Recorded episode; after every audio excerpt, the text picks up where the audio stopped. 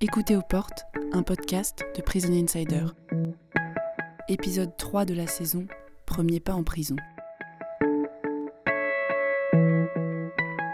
Je suis rentré en prison en 2017, à la maison d'arrêt de Fresnes, j'avais 23 ans. Je sortais de 96 heures de garde à vue, c'est-à-dire déjà bah, pendant 96 heures je m'étais pas douché, j'avais les mêmes habits, donc les mêmes sous-vêtements.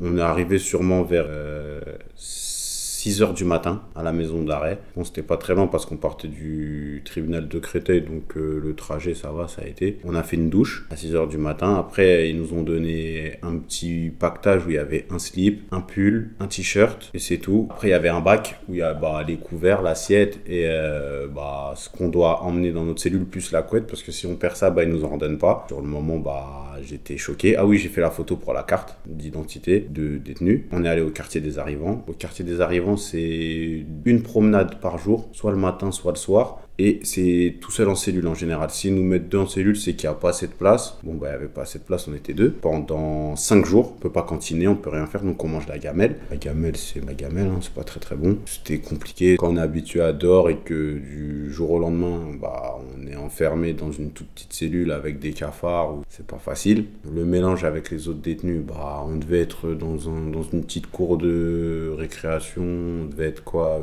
une vingtaine pour une promenade de deux heures. Il y en a qui parlent pas, qui veulent pas se mélanger, il y en a qui parlent, qui se mélangent, il y en a qui, bah, qui se connaissent déjà d'autres peines ou d'autres, euh, je sais pas, de dehors. Il y en a qui essayent d'être gentils avec les autres, ceux qui ont des cigarettes, ils en proposent à d'autres, ceux qui n'en ont pas, bah, ils essayent de demander, il y avait un peu d'entraide, et euh, avec les surveillants, ça se passait, euh, ils faisaient leur boulot, ils étaient pas sociables, ils nous remettaient en cellule jusqu'à qu'on arrive en bâtiment. Cinq jours après, j'étais en bâtiment, je crois qu'à cette époque-là, on était trois en cellule, et ce qui complique la chose, c'est que si bah il y en a qui touchent des mandats et d'autres pas, bah ça fait qu'il y en a un qui doit cantiner pour trois personnes ou deux pour euh, un. Et moi j'étais dans une cellule où j'étais le seul qui cantinait, donc euh, c'était compliqué parce que je vais pas empêcher les autres de manger ce que je cantine. Euh, les surveillants, on peut tomber sur des surveillants qui sont plus humains que d'autres. Au réveil de 6h du matin, il y en a qui vont ouvrir doucement la porte et te dire bon, lève la main. Dans 7h du matin, il y en a qui vont claquer ta porte, mettre un chassé dans ton lit si tu te réveilles pas et lève ta main, lève ta main, on va voir si t'es réveillé. Pour moi, personnellement, c'était euh, compliqué. Bah, après, au fil du temps, on doit vite s'y habituer parce que si on sait qu'on va rester entre guillemets longtemps, bah faut s'y habituer.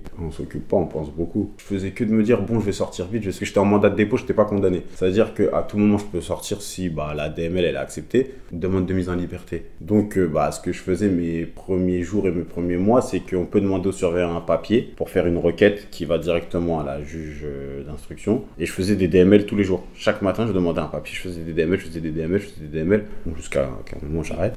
C'était ça l'occupation. Pour moi, personnellement, c'est bon. Bah, j'étais choqué d'être en prison, donc je pensais qu'à sortir. Après, je pense qu'au bout de, bah, allez, un mois ou deux, bah, ça y est, on, s'y habitue. Je continue quand même les DML, hein. mais on s'y habitue. Donc après, bah, il y a une routine qui s'instaure et euh, dès que la routine elle est instaurée, bah, c'est comme une roue qui tourne. La roue elle tourne, elle tourne, elle tourne jusqu'à qu'elle s'arrête et qu'on puisse sortir. Je regardais la télé, je faisais mon sport, euh, je faisais à manger, je faisais le ménage. Mais sinon, dans ma tête, bah, je pensais qu'à sortir les premiers jours. Et après, petit à petit, j'y pensais plus.